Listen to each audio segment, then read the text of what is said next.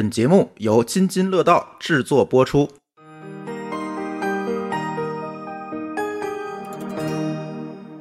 各位听友，大家好，这里是津津乐道。呃，这期我们请来了狗叔哈，狗叔可能有很久都没有上镜了吧？上镜不是上镜，我也出声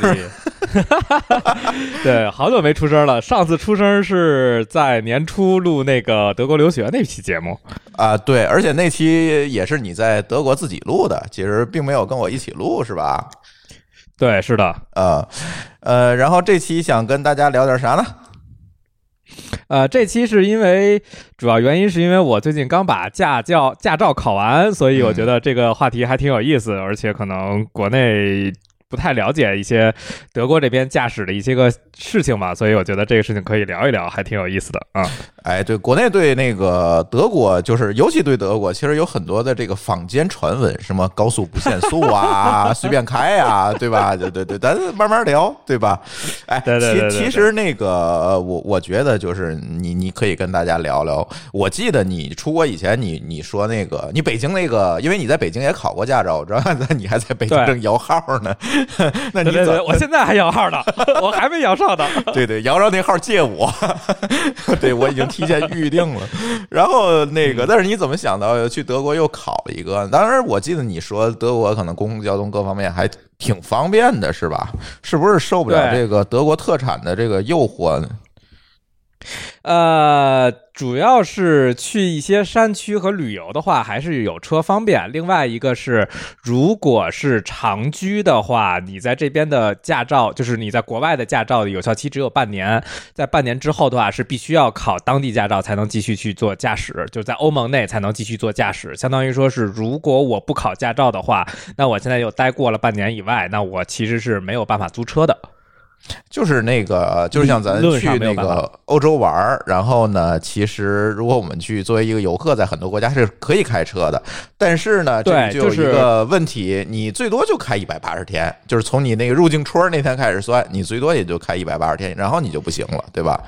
是这样，就是说你的驾照的这个事情受两个约束，第一是受你的 Visa 的约束，你的一 Visa 一般就是三个月，嗯。然后另一个是说是欧盟这边规定是说，如果是临时签证，你的驾照有效期是半年，嗯，对，就理论上来讲，你的 Visa 没过期了之后，如果你有办法续再续三个月，其实你还是可以接着开的。呃，对，它其实是看你那个入境首次入境的时间，以及就是说你这个驾驶连续驾驶时间，其实是看这两点嘛。对，嗯，但是这个就只对短期驾照是有效的。如果是其实是一样的，就是你所有的这个驾照在欧盟的有效期都是以入境那半年开始有效，然后就必须要换成欧盟自己的驾照，欧盟当地的驾照。对，其实比如说你常住就没辙，你就必须得换驾照了，你不可能拿中国驾照一直开下去嘛，对吧？是的，是的，嗯，嗯。而且这边来讲的话，很多山区，尤其是一些滑雪的地方，其实它的交通没有那么方便。尤其是说，你可能又要坐火车，又要倒汽车，然后又要倒什么，就你要是搬着一堆雪具去，就很累，所以还不如开一辆车可能会方便一些。嗯，有道理哈。哎，那是不是可以用咱中国驾照直接换呢？直接换那个什么德国驾照，或者换欧盟的驾照？啊、这事儿是比较麻烦的，就是国际上有一个叫做《维也纳国际道路公约》，然后在这个公约体系内的驾照在德国是可以直接换的，但可惜中国大陆地区没有加入这个公约，所以中国的驾照是。它有一个更好的流程，就是可以不去上理论课，但是其他的过程都要走，像那个包括理论考试啊和上车的学习和上车的考试，这个一会儿后面讲流程的时候会整个说一下这个流程。嗯，这个国际道路交通公约是一个非常神奇的存在，可以给大家讲一下这历史啊。这个其实是由呃国际上很多国家组成的一个道路交通公约的一个组织。然后呢，我们很多时候中国大陆的驾照到某些国家，比如到日本，其实你是用不了的。为什么用不了呢？它，必须认这个这个道路交通公约组织发出的这个国际驾照。它其实所谓的国国际驾照，它不是一种驾照了，它其实只是一种认证。但是中国的驾照你是没有办法发这个认证的，因为中国大陆地区没有加入这个维也纳国际道路交通公约组织。为什么没有加入？因为这个 道路交通公约组织成立于一九四九年之前，所以现在中国台湾地区是这个组织成员。你拿台湾驾照反而，哎，好多地儿你能去，但是从中国大陆的驾照，你你你现在是没有办法的。当然，很多国家现在就是出了很多这个什么这这个规避这件事情的方法，就是给中国大照呃中国大陆驾照一个特例，比如到美国也好，到欧盟也好，哎，你也能开。对吧？作为游客你也能开，但是这一百八十天的问题你解决不了，换驾照的问题你解决不了，那你只能再考一遍了。这就是中国驾照。这个，嗯，这个国际驾照这事儿还挺有挺有意思，就是说中国国内好多这种淘宝上给你说要办国际驾照，其实都不是办的真正的国际驾照，都只是一份要有。符合公约驾照的情况下，它是一份对这个驾照的认证，说是符合维也纳国际道路公约。但其实这个公约配合中国驾照是一点用都没有的。呃，对这事儿我熟。其实，在之前在节目里也聊过。现在很多这个声称给你办国际驾照的有两种哈。你说的呢是哪种呢？你说的那种叫我给你办一个国际驾照翻译件儿，就是他把你驾照拿走，给你办一个翻译件儿。这个翻译件儿是一钱不值的，就是就是 就就是上面有什么给你。腾一遍，让老外能看懂，其实其实就是干了这么，他没有任何也也值点钱，也值点钱，因为好多地方这边的要办驾照的时候，要租车的话，即便临时租车，你要有一份英文驾照，国内的那个驾照基本上这边都是看不懂，你要再做一次翻译件。啊，对，但是这个翻译件儿又有一个问题，翻译件儿呢有呃有两种不同的认证方式，像我们比较粗犷的，像美国呀、澳大利呃美国主要是美国呀、欧盟啊这些国家，很多时候它就是你手写翻译一遍，它也能认，它只要知道哪个对哪个就行了。但是你看，在澳大利亚的某些州，哎，澳大利亚是按州算，是按州算，在澳大利亚某些州就必须经过他们认证的翻译翻签字的认证的翻译件才可以。还这个还不一样，对对。然后呢，还有一种办国际驾照的是什么呢？是给你去国外一个加入了这个维也纳公约组织的一个国家，比如说现在最多的是什么？呃，菲律宾、韩国我知道，呃，韩国现在不行，菲律宾啊，给你办一个那个呢，是一个带引号的真的啊国际驾照，那个确实是真的，但是问题来了。国际驾照必须配合你在当地的永久居住权来使用。如果你是一个过路的游客，你拿这个其实没有用。就是人家如果较真儿，比如到日本，日本人比较认真，你知道吗？他较真儿说：“你给我拿出来你在菲律宾的居住证明，护照上没有啊，没有菲律宾的长期签证啊，那你就废了。”对。这事儿也有点意思，因为我知道我有一个同事是，他是在来德国之前去韩国考了一个，就是在韩国三天考了一个驾照，然后他在这边也成功换了驾照了，好像啊，这种是可以的。以前有一度啊，很多人去韩国考驾照，然后呢再回来换中国的驾照，因为中国考驾照第一个贵，第二个呢慢，然后他们就跑到韩国，然后因为中国是认的。对，比如说你拿着欧盟的驾照，在中国你是可以直接换中国的驾照的，这是可以，它反向是承认的。然后他们就取巧去济州岛，有一帮人干这个事儿，然后呢，呃，考一韩国驾照回中国直接换。然后后来中国发现了这个东西太水了，就是他们那个教的可能还不及中国教的好呢。然后呢？太短。对，然后现在就出了一个规定，你可以换，但是你必须有这些国家的永久的居留资格，或者曾经有这些国家的永久居留资格，游客签证是不行的。哎，然后又把这条路堵死了。就是这这个所谓驾照问题，是一直的在这个堵 bug 修 bug 的过程当中存在。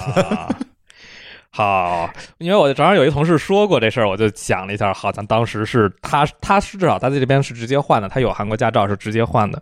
对，其实香港驾照也可以。其实有一个最简单的办法，是你拿大陆化护照可以啊，大陆的驾照可以直接换香港的驾照，然后用香港的驾照可以换欧盟的驾照，因为香港加入了道路交通组织。对对，然后这个还有一个有意思的地方就是。欧盟这边对美国是区分州的，有的州是可以直接换，有的州不能直接换。像非常著名的加州就是不允许直接换，他们的驾照拿过来一点用都没有，必须从头考啊？是吗？那是不是就跟当地的这个考试规则啊各方面有关系？我觉得可能是，可能加州的，因为一直说加州考驾照太容易了嘛，我估计可能是因为加州的驾照太容易考了，所以德国不太敢认。啊，有可能就让你开着车拐几个弯儿，可能就过了那种，是吧？对，嗯，哎呀，那就给大家讲讲你这些驾照怎么拿着手的吧。我我觉得这挺有意思的，就是这咱咱这个篇文，咱这个博客这期博客的名字叫“我在德国学开车”，是吧？但是其实你会开车，对吧？其实可以叫你在德国拿驾照 这件事儿。我在德国再学一次开车啊，德国的开车方法。对，然后哎，德国是左舵右舵，德国跟中国一样。哦，那其实还是算，我觉得。对，其实还好，就是主要是一些个交通规则和他这边的一些个习惯会比中国，我会觉得比中国就是更讲究路权，就是他会把路权分的特别细，在什么时候什么车应该怎么走，什么车应该怎么走，讲的会特别细，然后甚至于说有时候会觉得这个记起来还挺复杂，但是学完了之后就觉得还挺好用的。嗯，其实这个我也有感受，就是其实我我觉得啊，除了中国和印度这俩国家，别的国家都挺讲究路权的，就是好像似乎咱这儿没有概念，没有路权的概念。但是国外第一个强调，你所有的这个，因为去国外旅游可能会先看一下当地的这个交通的这个法规嘛。其实很多的国家都有这个中文版的交通法规，你直接下载下来是个 PDF 文件，你看就行了。首先他强调的一般都是路权。对，谁是应该有优先行车权，然后谁应该在路口，比如说是谁让谁，谁应该躲谁，都是有非常明确的规定的，所以它不会出现那种就是大家都在抢，然后谁也不知道该怎么走的这种情况。而且这样特别利于提高这个通行效率，就是像咱到路口，你有没有灯，有没有人，基本都要带一脚刹车。对，它的其实思路就是说是保证主路的通行，就是在。整个交通里面会保证主路通行顺畅，然后同时在非主路的情况下保证行人的安全。基本最大的思路是这样。对对，我觉得好多国家都这样。所以你这个流程上来跟咱国内一样吗？先考科一？没有不一样，这边的上来是先学急救，没有急救，没有视力检查是不允许你去做那个驾照注册的。啊，视力检查可以理解啊，咱这个也有，提前要体检是吧？这急救有点意思。这个其实又接我们急救那期那话题了。对，是他是上上上来是先正正经经的学一天的急救，大概从中午一直学到下午七点吧，就真的是一天的急救。从那个就是你遇到什么情况该怎么做，什么情况该怎么做，到最后的说那个紧急救助、紧急的那个人工呼吸和那个心肺复苏的这种动作，都要求你有考试的最后。啊，这这个等于就是先把那个所有的这个急救流程，像诶像咱这边学那 A A H A 那个急救一样，先学一遍。那个基本上也是一天的这流程嘛，嗯，对，因为这个他这边德国这边有一个要求，就是说，如果你在路上遇见了事故，你是有义务去对受伤人员做做救助的。哦，就是俩车撞了，你是第三辆车，你不能开着就走，你就必须要停下来救人。对你需要去，你是有义务去做这种救助的。同时说，他的还有一条规定就是好人法，就是说你因为自己的能力不足没把这人救活是没有关系的。但是你如果不去救，就是你忽略掉这件事情不去救，你是要承担一定的法律责任的。就是不能那个什么见死不救，是吧？对，不能见死不救。然后他也为了这条有，因为有这条规则要求，我觉得他会要求说，你所有的驾驶人员，因为出车祸出的事情是最频繁的，你所有的驾驶人员都需要有一定能力的急救能力。你可以说我不够专业，但是你至少这种大体的流程应该知道去怎么做。嗯，然后呢，体检。对，那其实不是体检，就是只是做一次视力检查，保证你带着矫正视力能够符合那个开行车要求嘛。这个这个倒没有特别的特殊的地方啊。那这个比中国简单啊，中国这个考试这个学驾照之前体检很复杂了。是是，这个体检没有那么复杂，就只是测了一下视力就完事儿了啊。哎，这个有意思。我看，我看这边的好多的，就是其实就是残障人士也在开车嘛，而且他们会更依赖车。其实可能是从这个角度考虑的，就是说他们毕竟还是开车会方便很多。嗯嗯嗯，因为中国可能面向残疾人的那个 C 二驾照，可能这两年才开始有，以前其实都没有这些对残障人员的这个这块的保障。现在可能会好一点，就是这两年才有 C 二本嘛。哎，C 二哎，C 二还是 C 三？就是不需要用腿的那那个驾照，应该是 C 三吧？我有一个同事就是断了一条腿，然后他就非常依赖开车来在城市城市里面做通行。然后这个等于急救和视力检测学完之后，他都会给你证书，就是视力有视力的证书，急救有急救学完的证书啊，证明这项你过了啊，盖个戳，对，证明就是你这两个你有这两个这两个证明了，然后拿着这两个证明去驾校报名。嗯，然后驾校就会告诉你说，OK，我们的流程是什么样的，然后你现在是什么情况，你可以走什么流程。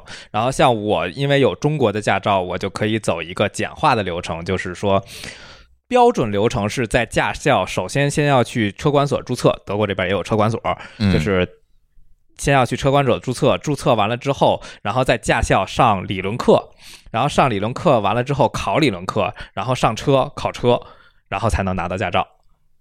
嗯嗯，这是标准流程。如果我有中国驾照呢，那这个流程有一个简化，就是我不用上理论课了，我只可以直接去做理论考试，但是还是要上车学习和上车考试。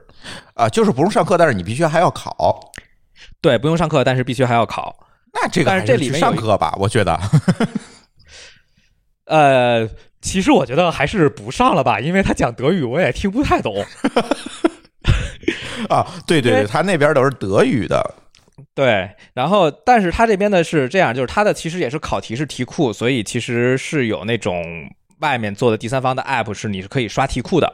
所以就是考试之前，就是在频繁的使劲刷题库，然后把所有题型都见一遍，然后再去考去，就差不多是可以的。而且跟咱一样，也都是选择题吗？没有，它有填空题，它有填具体数的题啊，而且它有。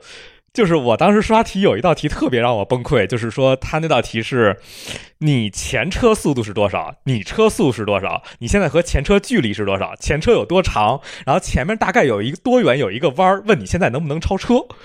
然 后当时这道题我都看懵了。题呀，对，这题我都看懵了。这题，这是个应用题。想起我小小学时候上那个相向而行还是相对而行？是。他还不光是相向而行，他要考你要考虑你提速的问题。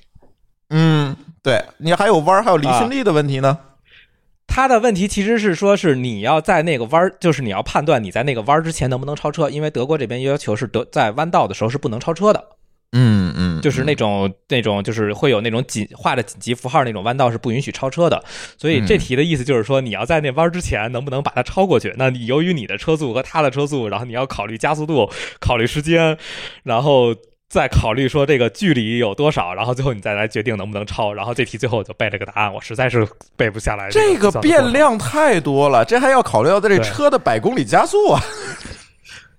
因为它其实是考虑到，是考虑到了，包括那个它是在高速路上，所以倒不用考虑限速的问题。但是这题确实考虑的东西有点多。但是它这种题其实这是唯一到特别极端的，说我实在是算不过来了，我就记一个答案还行，其他的速度题还行，没有那么难。对，就是极端题，我觉得你放弃就还不影响你得分，应该不不影响过，对吧？没有，他这边的题是这样，他的题分几种类型，就是有一。有一批题，它算难题，这道难题不能错超过两道，啊还是不能错超过一道，然后其他的题可以错超过两道，就是它总共是有这么一个限制的。啊，这样，那那还是那不一样，还还是尽量都背一下吧，还是尽量都背一下，而且除了这道题以外，其他题没那么难。啊啊。然后这里面有一个坑，就是在换驾照的时候，可能因为中国的驾照是大概第一本驾照是六年一换，第二本驾照是十年一换，然后后面的驾照才是永久的。要求你的当前手里持的驾照的，就是更新的这个日期必须在德国入境之前，因为它这里面有一个要求是说，你在你拿到驾照的中间不能因为某种原因吊销过驾照。就是在入德国之前，你的驾照不能被吊销过。但因为中国这个驾照换的时候，它是没有办法证明你中间这个驾照不是，就是是因为是因为他要求换才更新，还是因为被吊销了之后再更新，这件事情是没有办法证明的啊。所以其实就是意味着你在用这个驾照换德国驾照的时候，这个驾照是一个有效的状态。对，基本上是这个意思。所以就是好多人在这边之后可能。会非常坑的一件事情，就是来了之后好几年不考驾照，然后等自己手里驾照更新了一遍之后，才去德国这边注册重新考。那这时候德国就说：“那不好意思，这个我们不认，你只能从头考。”啊，但是看起来其实也没有什么大的 buffer，无非就是理论课上课的问题，是吧？这理论课上课的就是耽误时间吧，因为他要求学固定小时的数量，就是这个时间是固定的，没有办法自己说我能力强我就多弄得快一点，这件事就不能跳，对就是不能跳。得学满学满时间多少多长时间？要学多长时间？这我还真不知道，因为我没上。你没看是没上，对，然后这个就是做模拟题，做完模拟题之后去考试，考试考完了之后就，其实你即便没有做那个理论考试，你也是可以同时约上车的。但是因为我没那么多时间，我就是等先理论考试考完了之后，我才去上的车。然后科二的话，就是你直接。有一个教练在那种那个教练车上，然后你直接开，然后教练会告诉你应该怎么开怎么开。然后这个和中国不一样的是，就是这个学习时间是没有固定时长的，直到教练觉得你可以去考了，教练会说 OK，你去约个考试，这要赶上一个笨的，这教练就亏死了就。慢慢。那教练开心死了，天天挣钱啊！哦，是你要不停的交钱，而不是说你交多少钱就一直开下去，是吧？对，每每就是它是按学时的嘛，就是每个小时是一个固定钱数。我当时是一个半小时，好像一百二十欧，其实不算便宜。哎，我觉得这挺合理的。中国驾照是你你交多少钱，然后就得让你过，没有再多加钱，你学 学不完多加钱的问题是吧？我觉得在这一波我嗯必须得让你过，这里就会造成很多投机取巧的问题，因为不然的话，他驾校可能会额外的平添这个成本嘛，所以他一定得让你过，是的是的想各种办法得让你过。但是这你自己掏钱，哎那那教练肯定不管，认真仔细的教你，必须认真仔细的教你。对，教练这边教的还挺仔细的，我教练。其实还我觉得还挺好的，他会而且有时候还会讲一些冷笑话，觉得哎，德国人特喜欢讲冷笑话，这是另一个话题 啊。呃，教练可以选说英文的是吧？看你的驾校这个教练他会不会说英文，但这里面有一个问题是，最后的考试一定是说德文的，就是那个考官会说德文，所以即便我当时是用英文学的，他后面慢慢的也会高，也会开始用德文跟我说一些命令，这样的话我好哦知道到时候教官怎么说。哦，哎，啊这个就不如不如那个北美科学啊，北美甚至你可以选中文的。这事儿吧，我觉得你两说，因为所有路上的标识都是德文的。嗯，你在北美，你路上所有标识也是英文的，你真不会英文，这标识你看不懂。这是个问题，就是你只能看模样了。你看模样没有用，因为好多的标识它会在下面挂一个特殊的那个约定，比如说七点到嗯，对有例外，或者说是在什么情况下有例外，或者说是在雨天怎么样，在雪天怎么样，就这种情况你就看不懂，你你就懵了就。是哈。嗯，这个在英文世界可能我们还能懵懂，毕竟学过。这德文确确实两眼一麻黑了，就。是，而且万一你出事儿了，那个警察过来很有可能也会跟你说德文啊。哇塞，这这个难度高了。我觉得这个这个主难度主要集中在语言方面。这我要我就懵了，我操！就是还行，因为它考试的难度没有那么大，就是语言难度没有那么大，大概就是左转右转，然后在路、嗯路口怎么样，然后掉头，然后紧急刹车，就是很固定的几个命令，然后而且最后就是考官也会暗示你说应该怎么做，因为考官可能是真不会英语，但是他会大概暗示你，你反正流程就是这些，大概就你就知道嘛。嗯嗯嗯，反正就是，嗨，就就是考官最后也发现你就过吧，就就就别因为语言问题卡在这儿，对吧？就是你只要做对了动作，然后教官就是考官基本不会因为这件事来卡，但是你要做不对动作，那教官那个考官说卡就卡了，其实卡的挺严的。嗯，哎，那这个考试是不是也是跟那个国外一样，你马上就能知道结果，就是你过还是没过？对，马上就能知道结果，马上就能马上就给你结果。如果你过了，如果你没过，他会告诉你哪儿做错了。当然，这个嗯哪儿做错了也是用德语说的。然后你再重新约。对，你要重新约，然后教练会重新教。然后如果你过了，他会给你一张纸，你要拿着那张纸去那个车管所换驾照。哎，有没有像咱这儿考那个驾照的时候要要什么入库，然后的什么有各种各样的杂技？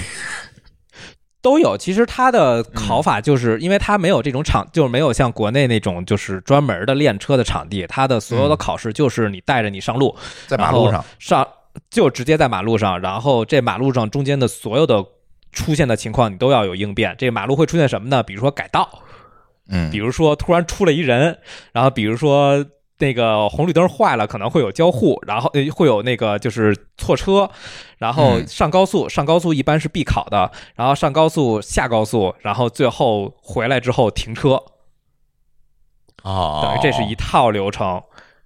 那也比国内强。国内这个场地我，我觉得太复杂了。你让我现在去考，我我觉得不一定能考过，就是各种倒杆儿，而且你差一点儿就过不了。它现在都是光电感应的嘛。但是其啊实，在实用里面，你你倒进去不就完了吗？对吧？对他其实不太在乎你说你这是一把揉的还是几把揉的，反正你大概两三把揉进去了，他就认为你 OK 没问题，你确实是可以这个侧方啊或者倒库啊都是没问题的。他没有单独的那个考那个揉库那个，我记得国内科目一是单独考一个揉库嘛，他没有这个。对对，嗯那那个我觉得就国内那个考试太可怕了。尤其现在，他以前可能呃那个考官还能稀松二五眼一下，现在都是电子监控，差一点都不行。但是问题是你平时开车对你平时开车入库，你揉两把不是很正常吗？我觉得。但是他那个还有一个问题就是，然后国内还有一个问题是，国内的考试的车都很破，没有这种电子雷达什么的。然后国外像我考驾照的时候，这辆车是那一辆奥迪，奥迪 A A 三还是 A 几啊？是有嗯电子雷达的，所以相对来讲，对我来说，这个侧方啊、柔库啊，都还没那么难。对，我是觉得国内你就故意难为你，恨不得给你那车连连连那个助力转向都没有。就是你更别说雷达之类的。对啊，奥迪还有那个助力的离合，就是你只要离合一抬起来，呃，离合一踩下去，它车会自动打火。啊，对，这这这个，哎，他考试分不分自动挡、手动挡，就是不一样的标准我考的是手挡，我考的还是手挡，啊。是那是不是也是自动挡会简单的多？应该是自动挡简单的多，至少你不用折腾离合。这个离合，因为我在国内虽然考的是手动挡，然后后来我一直开的都是自动挡，所以我还花了两三节课的时间去重新熟悉这个手挡应该怎么开。啊，对，因为咱好久都没开过了。其实，在国内，对你现在让我开一手挡，我可能也得研究研究。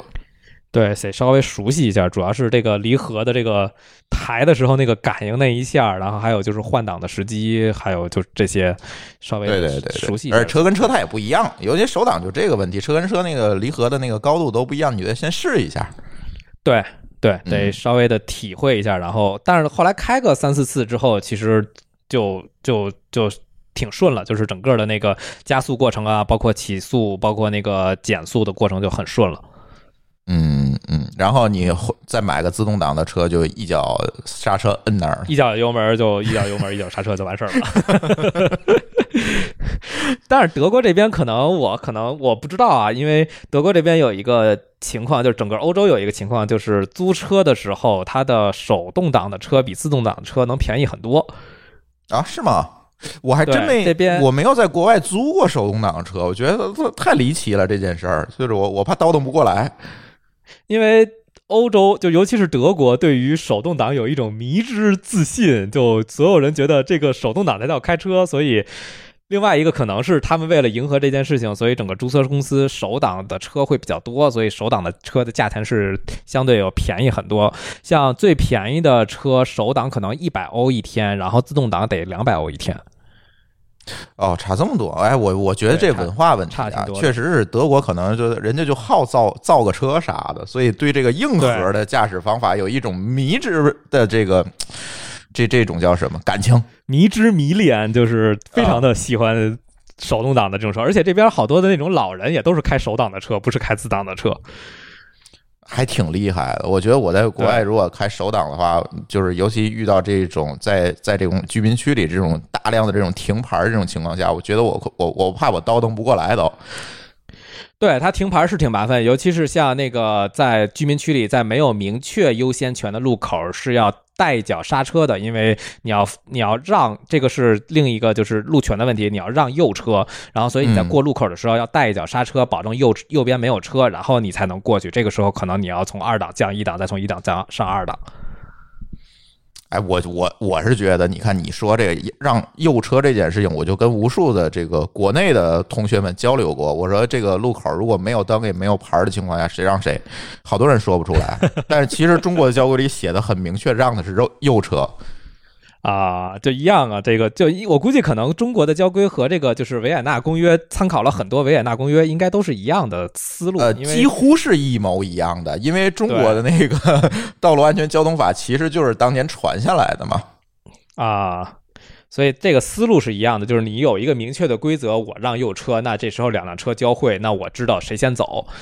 对吧？其实它的那个原理是这样，让为什么让右车？因为右车过来，如果你撞上的话，你撞是驾驶人那个位置啊，所以这有一个谁更安全的问题，就是你更安全的那个人要让那个危险在危险当中的那个人。其实所有的，如果我们找规律的话，其实都是这规律，你可以仔细研究研究。啊，那我理解了，那我理解，那我理解为什么是撞是让右车了啊？对。所以其实它是有一个大的一个那个什么的，有一个大的规则，然后再分出细目来。所以有人学那个交规就特别费劲。但是如果你找着大规律，其实就就都都那样了，你都可以推出来。其实其实对，其实是能感觉出来，它是后面是有一些理论在背后支撑着，说我为什么有这个规则，为什么有这个规则。其实大概理解了之后，然后你去猜答案都能大概猜个差不离。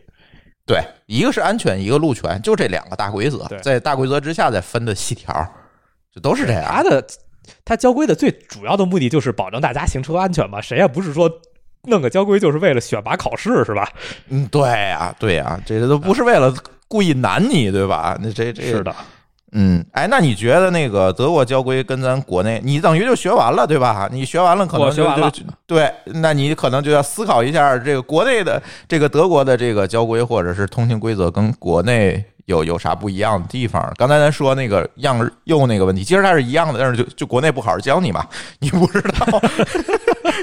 对，其别的呢？别的咱咱摘摘摘摘，看看有没有我我觉得可能还有很多。就以我的经验，在国外开车经验，我觉得会有很多很奇怪的东西，你在国内可能是想不到。有一个可能比较明确的问题，就是在德国，甚至于可能就出了中国以外，就是路口如果有红灯的情况下，你是不能够直接右转的，是必须要有。标识说你在红灯的情况下可以右转，你才能够说我在红灯的情况下右转，不然的话就你有红灯你就在这儿停着，等绿灯了再转，这是一个非常不一样的一个习惯性的东西。哎，这个不一样，其实不是不一样。你如果去深圳，深圳红灯就不能右转，这我不知道，反正在北京是可以的，一直对，北京可以，只有深圳自己是不许右转的。深圳是为了和香港接轨吧？那是。不知道，反正深圳自己定了很多地方性的这种法规和这个办法，就是跟国内跟跟内地就有差异。我也不知道这是什么原理。对，啊，好吧，那我不知道。反正这个事情我需要提醒啊，非常明确的提醒一下，就是在欧洲，甚至于说可能我估计在美洲也是这个情况，就是只要是看见红灯没有明确的右转标识的情况下，你就不能右转。这是美国不是。美国最起码加州不是，加州是如果这个路口上有牌儿写着红灯是不准右转，是不准右转啊，否则可以。什么都松，我 我发现了，加州开车什么都松，加州喝喝两瓶啤酒都能开。哎，这还不是你那个喝啤酒没关系，但是啤酒不能放车里。呃，是啊，就是你喝，但是你喝啤酒之后，你是可以喝一些大概多少升。好像不到一升的啤酒你是可以开车的。呃，他是这样，给你抓下来之后呢，他如果给你 pull over 了，让你那个走直线嘛。你要是能走直线，他也没有什么测酒的工具，不跟咱这儿似的。你走直线，你只要能走直线，走上车，你走没关系。这样，所以你在美国开车，你要经常那个喝多了，然后练练走直线就可以了。这个阈值在这儿，你知道吗？没有，他好像交规里面是规定的，说你血液里面酒精含量超过多少才不允许开车。他好像是有这个规定的，但是他可能平时没办法测。德国也类似，德国是你如果是驾照试用期是不允严格禁止酒后开车的，然后如果你过了试用期，好像你可以喝大概一杯啤酒。就是那种普通的杯子一杯啤酒，但是不是那种一升的杯子啊，就是是那种非常普通，大概可能两百毫升、三百毫升的杯子，你可以喝这一升一杯啤酒，然后可以保证你血液不超标，是可以开的。嗯嗯，好像国外对这个喝一两杯，再开个车就容许度会比较高。中国是因为有一度其实也容许度挺高的，所以也不太管。但是就是后来就经常的出事儿嘛，就是经常因为酒驾出事故就开始严打入刑，就是记了一个拿高晓松记了一个旗，然后对对对对对对对，然后就就就开始严了。其实以前我在那个规定之前，我经常酒驾。就是一两杯，其实这还真没什么事儿。但是你别喝太多，喝喝的自己得有个数。你别喝太多，其实也没什么事儿。后来不行，后来就定的标准都特别严，谁也不敢。他可能也和这种路权比较明确配合着有关。就是你只要不是反应太慢，你路权是明确的情况下，大家就没有什么抢行的。事情出现，那就没有危险出现。那其实你稍微喝那么一杯，可能他会觉得对你的反应能力要求下降的没有那么高，那他就无所谓了。啊，有可能，我我觉得这是挺大的一个可能性，就是不会马路边突然窜出一人来。对对对吧？就中国不成，你你这个意外情况太多了，就是这经常都不是窜人的问题了。对，都不是窜人的问题，啥都可能窜出来，窜个三轮啊，窜个车出来都是有可能的。对，所以这个时候对你反应的要求就高，所以你一滴酒也不能喝，这这个很有道理，我觉得。对，嗯。然后正好说的这个窜车这个问题，就是另一个不一样的地方，就是德国是区分停牌和让牌的。我觉得中国好像驾考的时候都没有特别的强调过停牌和让牌的作用。中国是仍然是写在 TST 里面了。但是从来没 在很多地方，不能说所有地方，在很多地方没有 EXE 过。但而且中国好像停牌和让牌非常少，尤其是乡间小路，感觉都没有什么地方写，就是放这个停牌和让牌。德国去乡间啊，那一路上全是牌儿啊。对，国外就是停牌让牌特别多。但是国内，我举几个例子，我唯一见着的有停牌让牌，咱不说，让牌可能还稍微多点，但是谁也不让。停牌呢是属于北京呢有几个地儿，上地那那个有几有一些地儿是有停牌的，有摄像头的啊。然后呢，有一些立交桥底下就是掉头的那个车道，就是二环三环下面那个掉头的车道是有停牌的。然后呢，天津像我们村儿。我们村是有的，因为它是一个新建的一个区域，可能这些东西它就比较完善，准备的齐全什么的，对，管的就还还比较严，还管。然后呢，别地儿我就真没见过。啊，德国这边的让牌主要是只要是辅路和主路交汇，辅路上一定有让牌。嗯，意思就是说两条主路交汇的地儿。不是，就是主不会，一般不会有两条主路直接交汇。如果两条主路直接交汇，一定是有红绿灯，就是主路和辅路交汇，这个时候是没有红绿灯，但是辅路上一定有让牌，主路上有主路标识牌。呃，但是我理解，像比如说我们在美国开车，一般这种情况下就是要有个停牌，而不是让牌。德国的停牌更严格，德国的停牌是指的掉头和事故多发，包或者上下高速的时候会有停牌。哦。这个可能是有点区别哈，对，这个是有一个区别，就是它的让牌其实含义上是和美国的停牌是几乎是完全一样，就是说你一定要踩脚刹车，确保你是有足够的空间并道的情况下，你才能上这条路。嗯，但是它并没有要求你完全停下来，像停牌的话，掉头的停牌是要求你必须停下来，真的是一下停死然后再开。嗯嗯嗯嗯嗯。哎，这个是有区别的，就是在美国让牌其实蛮少的，停牌多，就是基本都是用停牌来解决问题了。对对，基本德国这边就区分了一个就是等级吧。嗯嗯嗯，像如果你在辅路上，那么你是这边一定会有一个让牌，然后你要看主路上的车，你的你要并的这条道有足够的空间让你进，你才能进，你是不能够抢主路上车的位置的。嗯，那就跟美国那停牌一样，就是某一次我在那个尼斯门口，美国的尼斯门口，这个上主路，那那个主路不就是山景城那条道大道嘛？然后幺零幺上对，呃，没到幺零幺，幺零幺肯定是有匝道的嘛，就是它是下来那条路。然后呢，我在那儿肯定是有停牌嘛。我在那儿停了，正好赶上一下班的高峰，我在那儿停了至少得有五分钟。然后这个车就没停，但是我觉得人家这个观念就特别好。一看我们这儿这条辅路上停了一串车，然后他们主路车有时候会主动的停停下来让你先走，这会有。对，他会不然的话你就一直停死了。这个是有的。我 我觉得我我那天我就要停到他们他们晚高峰结束了，你知道吗？因为这边好像大家开车礼让的情况都还行，都挺好的。就是说，如果你看到有一种什么情况会。就是会示意你先走啊，或者就是是，大家都还挺客气的啊。对对对，就不像中国嘛，戾气这么重，是吧？对，我说一下让牌在这边长什么样。让让牌在这边长的样子应该跟中国差不多，是一个白色白色底，然后镶红边的倒三角。啊，对，一样，这全世界都一样。让牌，呃，中国是写一个中文的让啊，估计德国是写一个德文的让。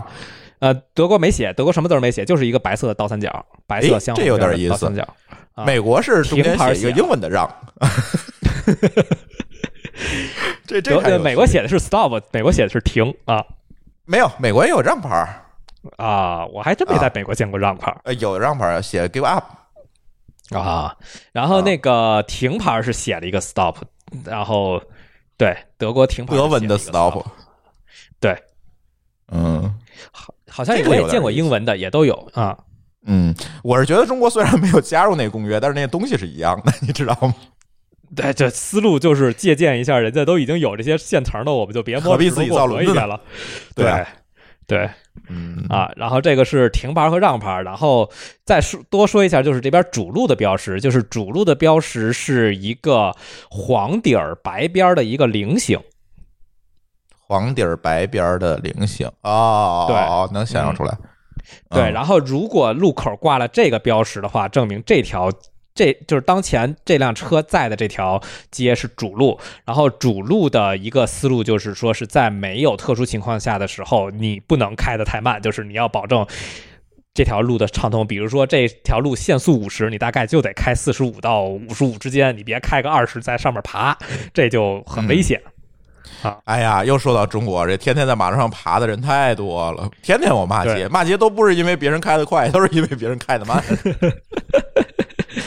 然后这个是比较常见的停牌和让牌，然后还有一种牌可能在国内我没见过，就是这边尤其是乡间的那种小，就是比较不是那种大的干道，但是它也算是主路，就是它会有那种所谓的禁止超车牌。我在中国很少见到禁止超车的这个路牌，这边的禁止超车在乡间小路上特别多，因为它这边好多乡间小路其实就是双向两车道，然后车都开的特别快，五十到五十的车速，甚至有些人可能会开到六十，然后有时候路特别窄的时候就会挂一个禁止超车，然后可能过一段时间再会允许超车，允许超车跟那个牌很类似，但是就是两辆车都是黑的。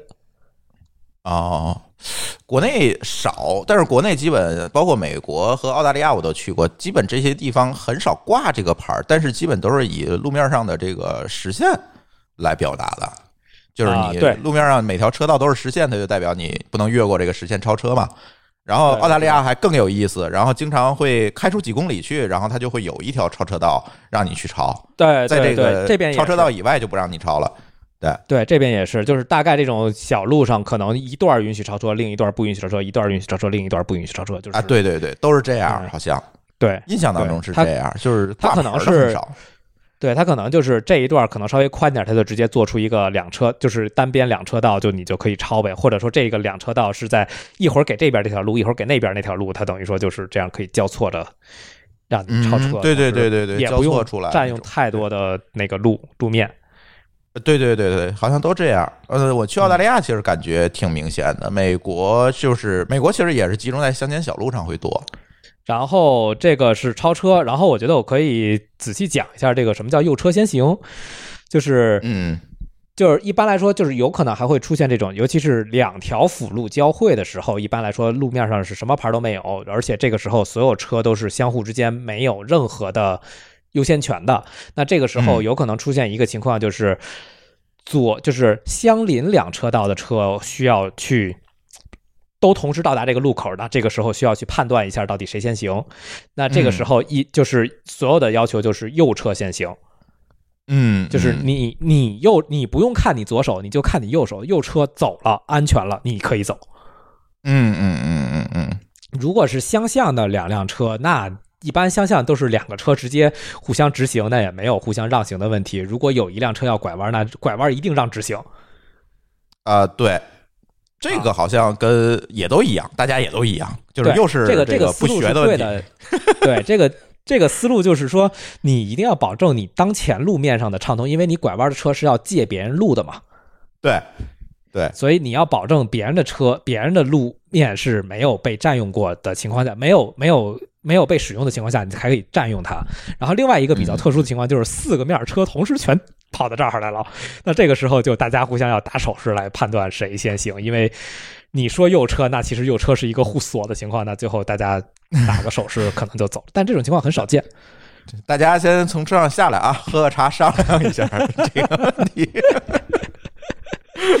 美国是靠那个谁先停到那个停止线那儿，然后谁谁再谁先启动再走，它是靠这个。这个但是有时候也不好判断，也得大家先讨论一下，然后打个手势，然后再走。对对，就是这种情况下就车多的太特殊了对太特殊了是有这种。嗯，哎，德国有环岛吗？有德国环岛非常多，就又是一个爱好环岛的地方。环岛的问题是，就是省灯儿。虽然它就是，反正德国这种乡间不在乎地，地有的是，就是它费地，但是省灯儿，就是而且不需要有人来，就不需要有人来维护嘛。而且它这边的环岛是环岛内部是等同于主路的，相当于所有进环岛的车是要让环岛内车的。啊，对，这都一样。嗯，然后德国有一个比较特殊的就是进环岛时候不打灯，出环岛的时候打灯。嗯，好像也一样。对我 忘了国内是什么情况了啊。呃，对，国内好像也是这样。这个咱熟悉国内交规的同学可以给我留言啊。反正，我印象当中，我学交规的时候是有这些东西，因为我是都看了一遍嘛。哎呀，应该是有这些规定的。对，而且我觉得进环岛不打灯这事儿很合理啊！你就这一个方向，你有什么好打灯的？对啊，你有什么可打灯的？就就就是你就进去了嘛，对吧？对啊，你又不能逆着走。对啊。然后就是进环岛之后，就别人就必须要让你了。那咱就说说限速吧，就是好多这个传闻，这个说在德国开车不用考虑限速问题，是这样吗？啊，考虑考虑考虑考虑，限速可严了。这个不同区 这域什么又是都，市传说是吧？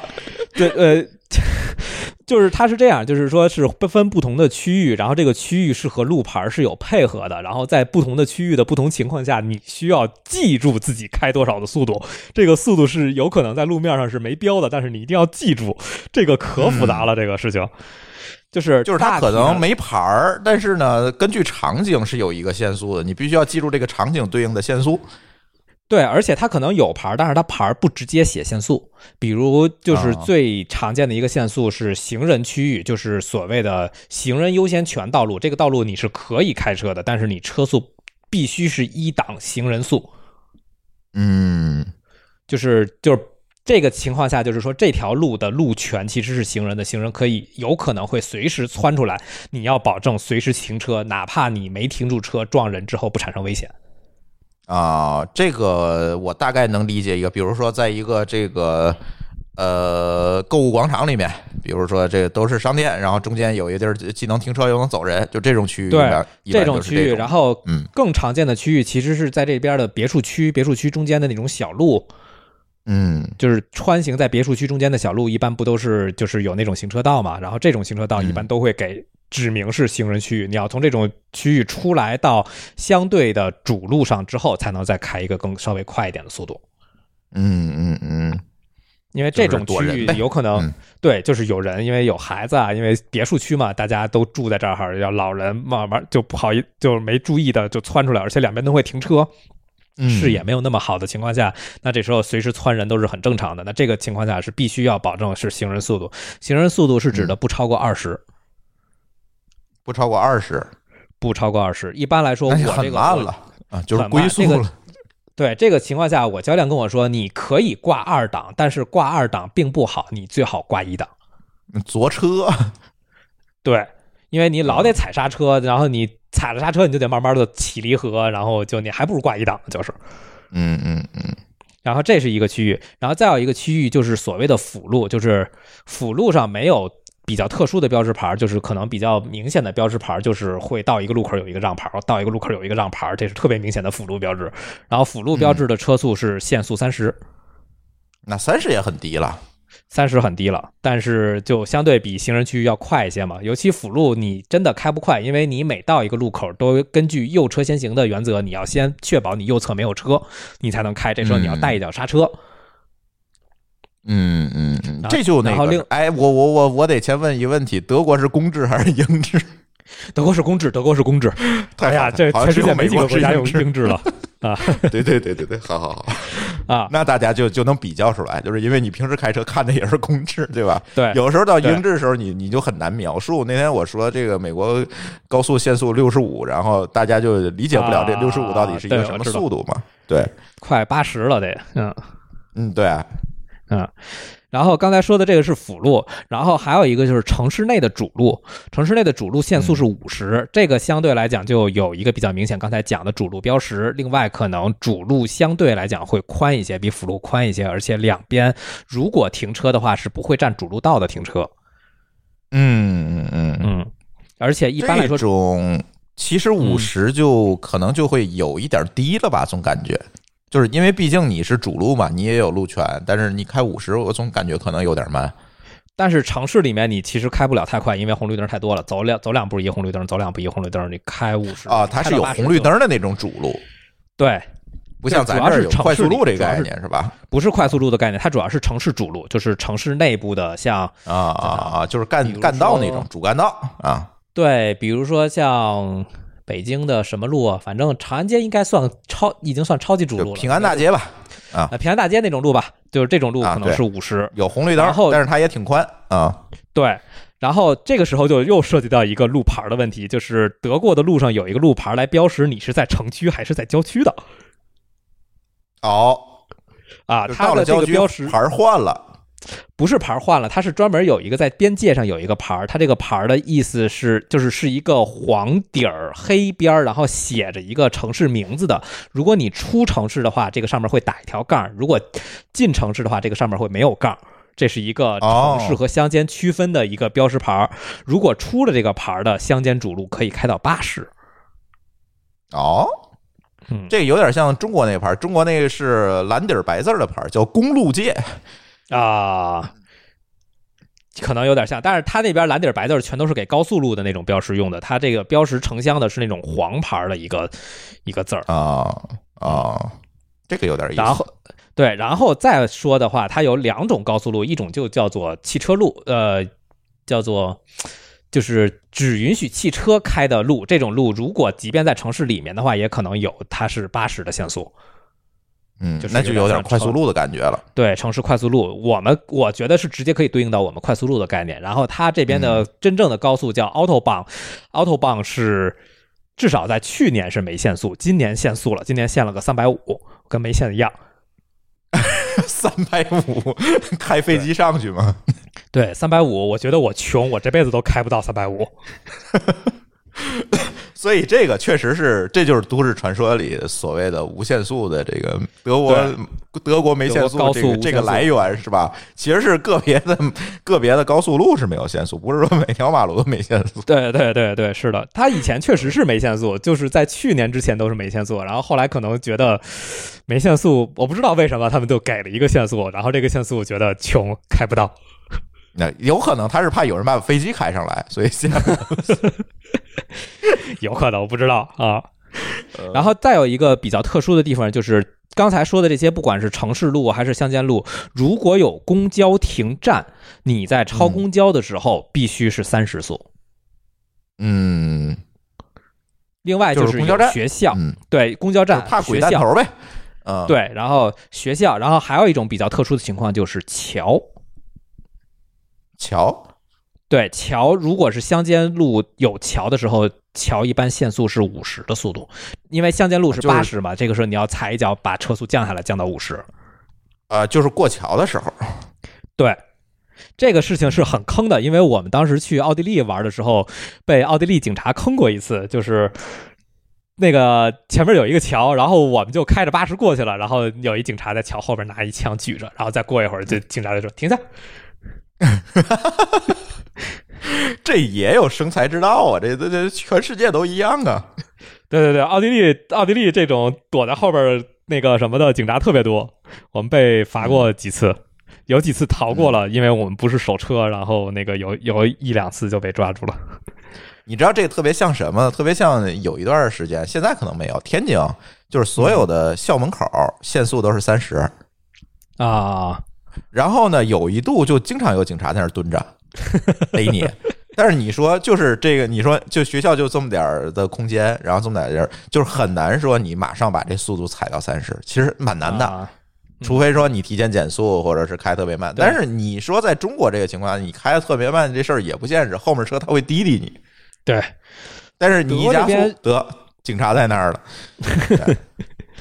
德国这边所有学校前面就是在学校前面前后不远，其实都是有牌的，有学校牌。嗯。啊，包括那个公交站也有牌，所以其实就是你至少你在考试的时候，你看见他，你总要给一脚刹车吧，不然的话教官一定不让你过的。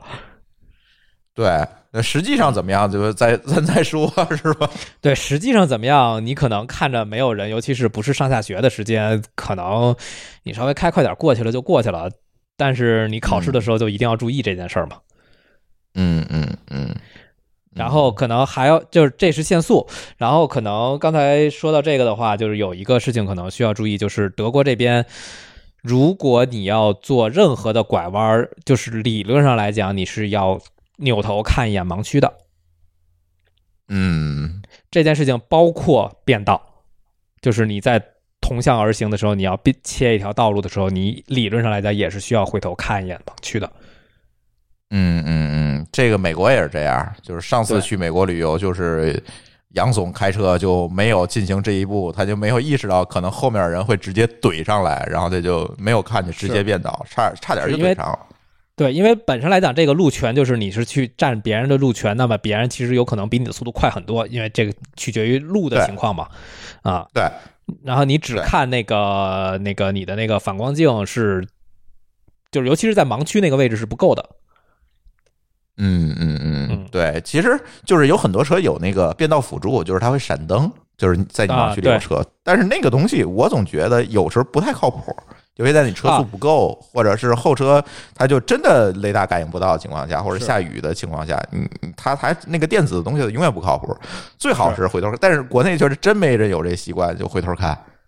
然后国内可能就是还没有一个，我告诉你，国内看后后视镜人都不多，你别说看他了。他就一把给你别过来，一点辙没有。还有一个就是说，这边就是你在路面上，如果要变灯的话，转向灯是必须要打，转向灯要打够两秒。嗯，打够两秒，打够三秒来着，就是要打够一定时间。我记得是两秒，反正不是两秒就是三秒。我一般为了稳妥都是打够三秒左右，就是闪三下到。就是你得让人后车知道有足够的反应时间，你变道了，对吧？对。就再说一句，就是人家即便是让你也知道得让你，对吧？是的，是的。就是这个都是属于考试的时候，就是很严格的，就是你只要这地儿做错了，就没有机会重试的。嗯嗯嗯。然后这边那个考试的时候有一个项目，其实我当时做的不太好，但是这个项目我估计可能国内从来没考过，就是紧急刹车。啊，急刹车。对他的要求就是你把车速提到三十，三十直接开，然后教练在那边随时说 stop，说 stop 之后你要立刻离合刹车踩下去，而且他的要求是你要踩出 ABS 来。啊，踩死，踩死就是你感觉你车开始顿了才行。然后我老软一下，因为那个刹车在那个位置上它会有一个阻力嘛。然后我一踩到那个位置我就老软一下，然后我经常踩不出 ABS 来。然后我在考试的时候这个。重试了两次，最后才过。嗯，就是它其实目的，我能想到这个目的。这个目的其实是让你能够感受到这个车的一个极限性能。对，或者说它就是说，这个车多远能够刹下刹住？对，一个是多远刹住的，另外一个就是你真的要踩急刹车的时候，你需要踩到这个地方，你才叫说把这个车的所有急刹的性能用出来。嗯嗯嗯嗯啊。不然的话，可能你真的就是平时刹车，你踩不到那么深，是感受不到那个 ABS 那个顿啊顿啊顿啊那个感觉的。对，其实咱在聊车那期话题里，我我记得是聊到这个话题，就是你拿到一个新车之后，最好你这这几种极限性能你必须要了解一下。最重要的其实就是这个刹车，你最起码最起码你来一次把它踩到底，ABS 动作之后，你大概你就能知道你的这个刹车距离是的是多少。这个其实有很多人他不敢刹车，不是说 他不敢开车，是他不敢刹车。因为他是不知道这个车的极限性能了，最后就会导致一个情况，你慢慢开就就变成了很多马路上的肉虫子，你知道吗？我觉得很多是因为这个原因，因为他是不知道这个车我能不能在一个情况下，在怎么样的一个情况下能停到什么程度，他是不知道的，所以他就遵循一个原则，叫慢慢开。对，慢慢开，反正你真的在主路上慢慢开太危险了，我是觉得这个主要这坑人，别别人把你追了，还是别人的选择啊。啊，然后这个是说的这个那个紧急刹车是一个比较有意思的一件事情。然后最近有一个新规定，就是我考我学车的时候还没有这个规定，然后我考试的时候有这个规定，就是汽车如果要超自行车，因为有些道是不分，就是没有特别明确的分开自行车和汽车道嘛。汽车超自行车的时候是需要保持两米，至少一点五米才能超车。这个是在就是新冠这个疫情出来之后。才出的新规定有两种说法，一种是说因为大家骑车的人多了，另外一种说是大家开车的人多了，导致车面上、路面上车汽车变多了，会对自行车造成危险。嗯嗯嗯嗯嗯，澳大利亚好像我记有这规定。我去澳大利亚之前看他那个交规，交规上好像也有，就是距离行人就是在同一个路上行驶的时候，你超车或者是你跟行人并排行驶，这这种情况下，它都是要有一个距离的约定的，不能离人太近。对，以前的约定是两米，但最少可以到一米，现在要求最少到一米五。嗯嗯嗯嗯，就等于说这个距离被增加了，然后这就导致了一件事情，就是你在就是尤其是那种只有一条道，如果前面有一辆车，有一辆自行车，后边这辆汽车基本就没法超了。哎，就是比如窄路，你没办法，你只能在后面跟着。对，只能在后面跟着，但这就是保证自行车安全。其实主要是城区里面的自行车安全，其实也挺好的。嗯，对，这个在国内好像没有这么一说哈，我我我真没有印象了，大家可以留言提醒我，我不认为有这个规定。对，然后这个基本上和国内的区别，路面上的区别，可能我能印象里面想到的大概就是这些。嗯嗯，然后可能看上去对。嗯，对，看上去我觉得其实跟中国都差不多，就是国内，但是不强调这些事儿。对，而且我觉得那个限速那个事儿有一个这个冷知识哈，如果你买的是德系的车，然后咱在国内啊，如果你买的是德系的车，你会发现你那汽车那时速表上有两个位置有一条小红线，一个是在五十，一个是八十。这个其实我以前特别纳闷儿，然后狗叔写了这个节目的提纲之后，我突然恍然大悟，说那两条小红线是干什么的？其实那两条小红线是标示的是城市主路和乡间主路的限速。嗯，哎，是三十和五十还是五十和八十？三十好像也有，三十是辅路的限速，对，三十是辅路，应该这三个点上都有。对这几条线，其实也和就是这个事情，可能就是它和甚至于跟造车都是配合着，就是基本上你在行人区域就是一档速，在辅路就是二档速，城市主路就是三档到四档，乡间主路上到四档到五档，然后高速你随便开。嗯嗯嗯，就是它我自动挡啊没有这个问题，我只能看时速。自动挡就没有这个问题了，但是它这边手动挡就是跟这些个路面也都配合着的，所以可能它的自动挡就是手动挡也没有那么的。难开的原因也是因为，就是它跟所有的路面的限速都是配合在一起的。嗯，对，而且我那车还有一个功能，就是达到这几个限速，你可以设这几个点嘛。你设完之后达到那个限速，超过这限速的时候，车会报警。啊，你真是可能就是对，就会提醒你，对啊，有问题呢，对。啊，然后还有一个可能会说的，我不知道国内是不是教过这件事情，就是这边的，就是在教练在让我上高速的时候是有一个明确流程的，就是匝道上三档，然后在那个就是在引道上，就是过了匝道到那个高速的引道的时候，是要从三档直接踩到八十到九十的速度，直接挂到最高档，然后再并线。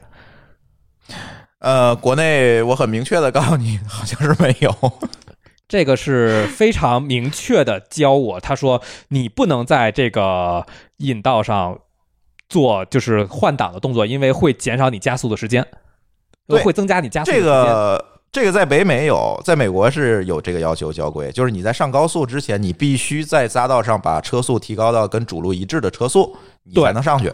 对，你不能慢悠悠的晃到这个主路上，不然的话很有可能后面车就把你追了。是的，是的，就是你要保证你上去之后，不能在任何情况下都不能影响主路的其他车辆。就这个一这个要求暗示的就是你在上主路的时候，就是你在上高速的时候是要跟高速上的车速保持一致的。对，而且这种情况就是在美国开车的时候就还挺多的，就是。呃，上次去美国的时候，带着这个小彩虹还有杨总去的这个美国，然后他们总在质疑我，说你这个为什么你这个一上这个辅路跟那个什么跟要起飞似的？我说人家就是这么要求的，对。对然后他们觉得非常不适，就是嗡的一下子。但是其实它就是因为高速下面的辅路它还是有限速的，限速还比较低，然后高速上它那个主路上的限速呢要非常高，这两个差距非常大，然后就靠匝道那一点儿的距离给你加速上去，所以有的时候你会开的特别猛。那个我教练当时跟我说的就是，你三档，然后油门踩到底，嘎巴嘎巴的就要加速上去。啊，对，就就只能这么加速，对它才能够。有时候匝道还短，匝道长的可能还好，匝道短你就得猛的一下上去。是的，这个可能国内是完全没有注意过的一件事情。呃，对，嗯，我不知道德国那个高速路在拐弯的时候，那个路面是不是也是斜的？我还没有开过那么远的高速，我开的都是直线高速。哦，就是我们节目也聊过，就是在美国的那个高速路，它转弯的地方，其实它为了抵抗那个离心力，都会把路面切成修成斜坡的。这样的话，其实你不需要在那个，比如说匝道或者是弯道上面过度的去我知道减速，嗯，对。但是国内就好像似乎就没有这些，对，等我回头完全没有这些去开长距离的时候试试看看。嗯，就是那种桥的那种匝道就特别明显，就比如说你我知道要绕下来那种盘桥，对嗯你你看咱西直门桥哦盘桥有成那样，盘桥有，有德国的那个那个匝道盘桥是有斜面的。嗯，呃，国内咱就不考虑这个问题，根本就不考虑，嗯。就是这所有的规则都指向让你慢慢开，大家商量着来，他完全没有这些概念，嗯，没没有效率和路权的概念，几乎就是，虽然写在纸上了，就不知道，就这就是这东西是个历史遗留的东西，然后我们就拿来这么规定了。至于为什么这么规定，我们也不知道，没研究过，没人研究这事没，研究过。对。啊，然后。然后可能在路面上就是这些问题，然后如果说考试的话，会有一大类问题，国内的人可能都没见过，就是关于拖车的问题。哦，拖车我大概知道，但是我我也没实践过。啊、因为这边有很多的，尤其是越富裕的人越喜欢弄个拖车，比如拖个船啊，这种就不可想象的，在国内不可想象的事情。在国内不允许你这么干，对，然后就它会有很多关于拖车的问题，比如说你拖车要怎么挂钩，然后这个拖车应该怎么停，然后拖车因为它会有那种辅助的支撑轮嘛，那这个轮在你挂上车之后，这个轮要抬起来，然后还有这个拖车前后有多高，然后如果超过车宽挂什么样的标识，其实都是有那个非常明确的这个规定的。嗯嗯嗯，嗯就拖车在国外见的特别多，别管是拖船啊，还是人家为了搬家后面拖个拖斗啊，对，这种就蛮多的。但是在国内，大家几乎没有拖车的这个驾驶概念。是的，对，其实有几个关键点，就是你和被拖的那个车后面那个斗之间到底是硬连接还是软连接，然后那个斗的。对斗的重量问题，你后面要不要接那个倒车灯的那个那那套线？然后包括有的大的车还对有灯组的问题，有有刹车的问题，有甚至要接气儿嘛，就是你要接刹车的问题。嗯，然后包括你载重的那个分布的问题、配重问题，因为你如果那个配重你放不好，你那个后面车是车会摇的或者是在晃的。对对，这些问题国内没人知道，你知道吗？是。就是因为确实就他就不让你做嘛，不让你开嘛，你你你也没啥没法知道。对，然后再有一些题是，就是这边会考一些就是汽车设备的题，比如说什么是 ABS，什么是 E S ESB，然后还有可能会考你说，就是直接问你说，你比如说你要换胎，那么这个换胎步骤是什么样的哦，这个国内没有，啊？这题考就国内还有好多车根本没有 ABS 和 ESP 呢，你怎么考？呃，但是他你得知道，就是他的意思就是你知道这个功能是什么，你得知道。嗯，对。啊然后我觉得给大家讲讲什么叫 ABS，什么叫 ESP。呃，ABS 是防抱死是吧？对，然后 ESP 好像是那个防侧滑，呃，叫四轮自制动力分配系统吧，啊，对对对，就是 ABS。对，ABS 是就是防防止你一脚刹车踩死，然后你车发生侧滑或者侧翻的情况，就是它把你那个制动力就自动的变成一个顿挫的一个制动力，它呢还能往前走一点儿。对它的目的就是一下子抱死。对，保证你车轮不会抱死。然后它的做法就是说是快速点刹，就是你跟你以前的快速点刹的思路是一样的，只不过它的点刹速度比机你械来做。对对，那个 ESP 其实就是防止你车在比如说冰雪路面啊，比如说一些比较滑地儿，或者是你这个四轮制动力分配有问题的地方，比如说你快速的在做这种规避动作的时候，然后它四个轮的制动力会自动的给你去分配，保证你车不会侧翻或者是侧滑。比如说突然前面有一个障碍物，你马上把这个车别过去。如果你车没有 ESP 的话，很有可能就翻了。对，嗯对，其实这个这两个功能，其实在车里还真是挺必要的。对，但是现在车保证安全的最基本的两个功能了，已经是。呃，对，但是国内的车好像这两个现在还不是法定的标配。啊、这边是不是标配我还真不知道，但可能有些老车应该没有，但是新车肯定是应该是都有的。对，国内还不是标配，就是有很多车低，尤其低配的车，可能还真没有这两个。比如五菱宏光是我觉得这俩功能还挺挺有用的，但是有用的前提是在于你会用。对，就像刚才你说的，你得把它踩出来，你知道它的这个极限在哪儿。尤其 ESP 更是这个这个作用。如果你知道这个车有 ESP，在高速上遇到什么紧急情况，你快速打轮的时候，你你心里会有底的，你知道这车不会翻，我可以快速打轮躲开它。但是有的人现在讲究，就是就是有的人现在在高速行车，有时候好多人在讲什么让速不让道，是吧？但是这个其实你要看 你所在的一个场景。对，如果前面就是一大货车，他急刹了，你就让不开，你还讲什么让速不让道，你就得赶紧把自己脱离那个危险境地是啊是啊这个时候不然你就这个怼 ESP 上去了非常有用。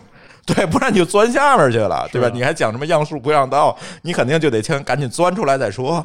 这个时候，你如果车有 EIP 或者你对 EIP 有了解的话，你可以放心大胆的一把轮儿就掰出来，在高速的情况下，就一把轮儿掰出来，完全不会有问题。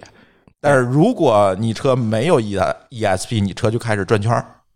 嗯，对，这个这个其实好多，我相信在国内开车听有好多人可能不知道这个东西。反正这可能就可能就只是对玩家可能会对这些配置知道一些，然后没有在考试啊或者说是这种普及的东西里面体现过。不是，是有很多人根本连说明书都不看。就是最起码你买车回来，这个说远了，但是最起码你买车回来把说明书看一遍吧，我估计我在这边买车我也不看说明书，因为看不懂。看不懂。你让你给我来个中文版说明，没事儿，你那个什么，你买完车之后就上这个车的中中国的那个 合资厂的网站上把那说明书下来就行了。也行，也行啊。万一没有呢？比如我这边我要买个旅行版的车，在国内基本就没有。啊，对，这个国内很少出这个旅行版的车。这边旅行版的车特别普遍，我看好多家里要买车，第一辆车都是旅行版车。就是所谓的 MPV，哎，我不知道这个东西应该怎么说。就是比较长的那种车呗。就实际上是三厢车把后面那箱加高了。啊，对对对，嗯国内少，嗯，国内那个旅行版车，比如像奥德赛什么，它勉强就算旅行版的车吧，车长比较长的，哦后面有一排，可以也可以坐人，也可以放东西，就是多出多出这么一排嘛。但是它还算七座，呃，啊七可能不座还是五能放东呃，座的车可能不能坐人，就只能放东西。那个多出来那一啊，对嗯，对，多出一货箱来，其实对就是然后但是很少，国内接受度不行，这个东西。对这边从宝马、奥迪到那个奔驰，就是从 C 级、E 级，然后嘛二三系、五系全有这个东西，都是标配的，都都是那个就比较标准的一个配置。哎，我问你一个问题，你们那个车本有级别吗？准驾车型有有有有有有有的，那怎么算的呢？按座？呃，我还真不知道怎么算的，我应该是 C 一，对，呃，国国内也是 C 一嘛，对吧？然后它怎么算？国内是按那个车好像是按有多少座好？像是按座。我这个本儿好像最多能开七个座还是九个座？好像是九个座。国内对，国内也是九座以下叫、嗯对吧？但是你你的驾照能不能开房车、拖车？不能开房车，不能开房车哦，那跟国内一样，啊，房车要单考。因为房车就算大车了嘛。对在国内就是你得有 B 本才行，嗯，房车是要单考的。然后，嗯但是在那个澳大利利亚就无所谓。我觉得那地儿应该是地广人稀，也也不怕这个撞上碰上，就你随便，就是在国内驾照 C 一驾照到那儿直接可以租一房车，啊，那还挺好我觉。得挺可怕的这事儿。嗯，你可以租一个拖车的那种房车，德国可以开拖车但是吗。啊，你那本儿是可以开拖车对吧？那国内拖车也不行啊，拖车也得增加呀。你开拖车的话，对吧？因为可能而且国内皮卡不能进城，啊这这烦死了。这个这边不光是皮卡可以拖，就是这种包包括这种小轿车，甚至于我看有的那个就是这种旅行版的车后面都带一拖钩。对，其实国外是有拖钩你就能拖嘛。对，国内是第一你不能拖，第二你不能有货斗，有货斗就算货车。啊，这边、嗯这边还挺常见的拖车，就尤其是这种我看那种富人区每家儿那个别墅前面停一个拖船的那个小车，我说哇，这帮人怎么那么有钱，还有船？呃，对，其实国外好多都是家里有条船，然后到周末就到海边或者湖边把船放下去。去湖边儿划帆船去。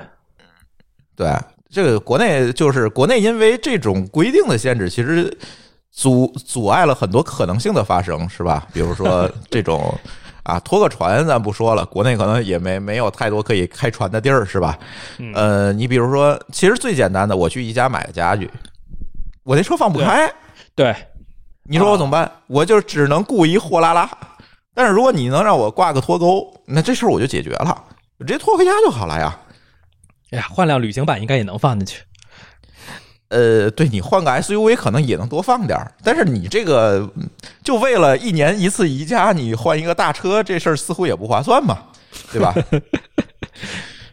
就很奇怪，就就嗯，这边余胜不是买一辆旅行版车吗？他说他前几天刚拖一个书架回来，就直接塞进去的。呃，对，而且你对他的那个旅行版肯定是能塞一个书架进去的，而且你真塞不开就来个脱钩嘛，其实也能解决问题，是的，那能拉不少东西呢。是的，就车的作用就很大嘛，其实是就不光是一个代步的功能，嗯。对，它其实是个工具嘛。对然后可能还有一个就是刚才提到的，就是这考题里面它会特别细致的问你应该怎么换备胎。这个我觉得国内好像也没有特别细致的讲过，就是到底国内不教，到底你应该是先顶起这辆车来，而且你顶哪儿，然后还是你先把这螺丝松下来，就这个其实是有顺序的。对，这有好多人那个理所当然的先把车顶下来，然后开始拧，然后发现拧不动，一拧车倒了。对，一拧车就倒了，一定要先松螺丝，再顶车，然后换轮胎，换完轮胎之后先上螺丝，再松前进拧。对，然后再紧螺丝，对，这个就是没人教，就是现在换备胎，几乎很多人就是叫救援去换备胎，没有那个自己换的。就是上次我不得不叫这次救援，是因为我那个车的那个螺丝是有问题的，然后车自带那扳手力矩有点短，就是使不上劲儿。我知道。然后没办法，只能要人家的工具。我说你把工具拿来其实就行，我不用你换。嗯然后唯一一次，但是其实有好多人真的不会换备胎，尤其很多女生，她觉得拧不动，其实真不是拧拧不动的问题，不是拧不动的事儿，是不会拧其实就。松了。对对，它是不会拧。就你车在地上这个这的时候，个，你把扳手上上去，拿全身力气去踩都没事儿，这车不会倒。但是你要把它顶起来的时候，你要再去踩，这车可就倒了。就会砸你脚。对，对，就好多人真不会，就换备胎。其实我们那个聊车那节目聊过，就是很多人不会换备胎。嗯。然后还有就是这边不光是换备胎，包括如何加油、那个车灯，然后雨刷器，然后油箱、水箱检测，然后轮胎检测、车灯这些都会教，就是整个行车的这一套他都会教。那等于你买车也不用看什么说明书了，要这么说。呃，对啊，但是就我觉得，就是因为这是为什么我特别提一点，就国内真没教过这些事儿。因为我印象里，我第一次出去玩租车去那个敦煌那边，我不会加油，我开不开油箱盖儿啊？因为不同的车不一样嘛，就有是解锁，因为有有油箱盖开关。对对，就也是真不知道，因为那个就是驾校没教过，然后我不知道那个得搬一下那个油箱盖才能弹开啊。对。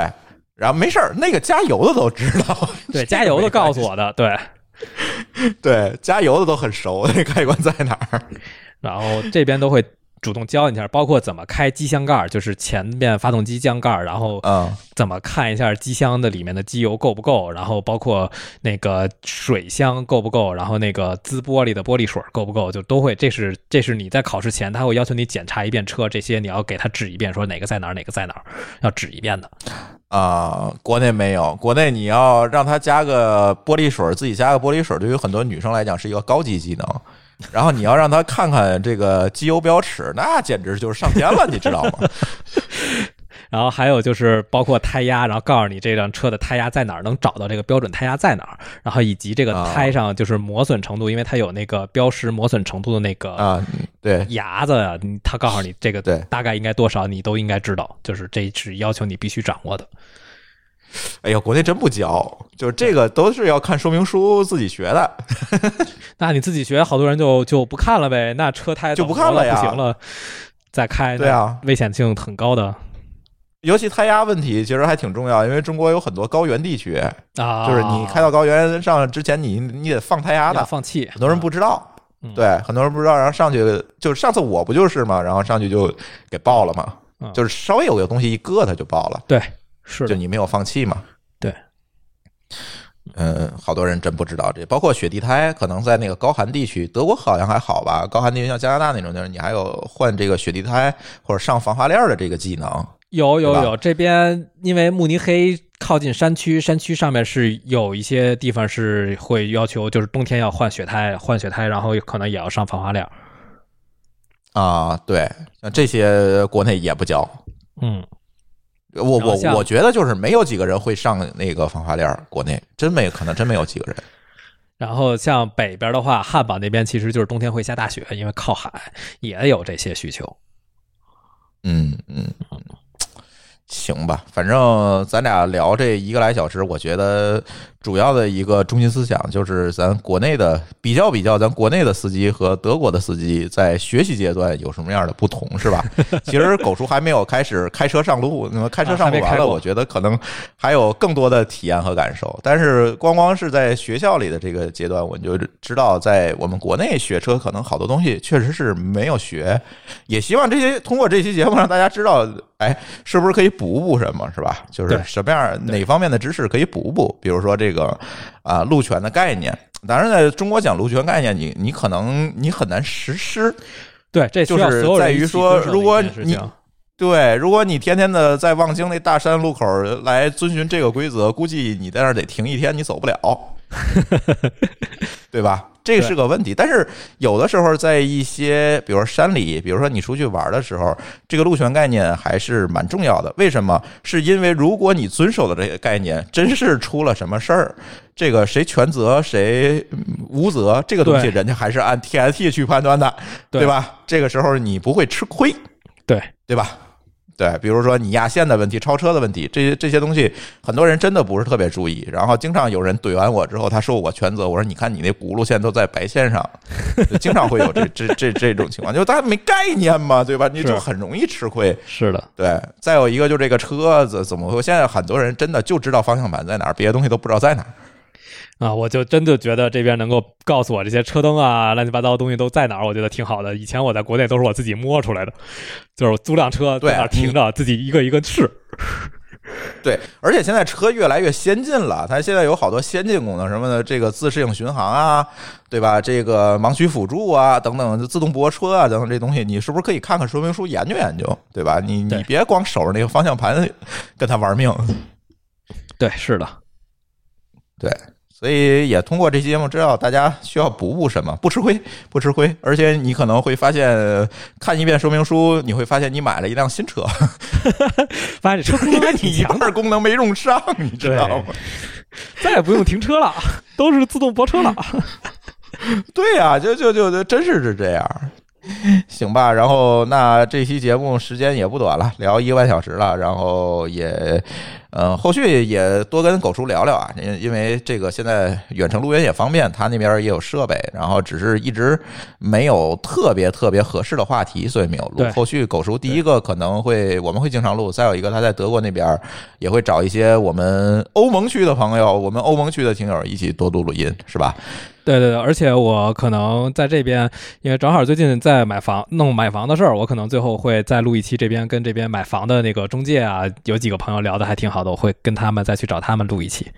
先刨个坑，哎，咱再讲讲这个德国的中介和中国的中介有什么区别？我我先再刨个坑对对对对，行，那我们这一期关于在德国学开车的节目就先聊到这里啊、感谢大家的收听，我们下期节目再见，拜拜。再见。感谢您收听本期节目，同时您也可以收听我们制作的更多播客节目：科技乱炖、品质生活、津津有味、厂长来了、拼娃时代、串台、科技先生和蓝海之下。在您收听的平台上直接搜索即可找到以上这些节目。如果您觉得我们的节目对您有帮助，欢迎以购买周边产品的形式来支持我们。关注我们的微信公众号“津津乐道播客”，天津的津，欢乐的乐，道路的道，进入周边产品菜单购买即可。如果您愿意参与我们的更多讨论，可以加主播的微信号 d a o 幺六零三零幺，加入我们的听友群。本节目录音设备由罗德麦克风友情赞助。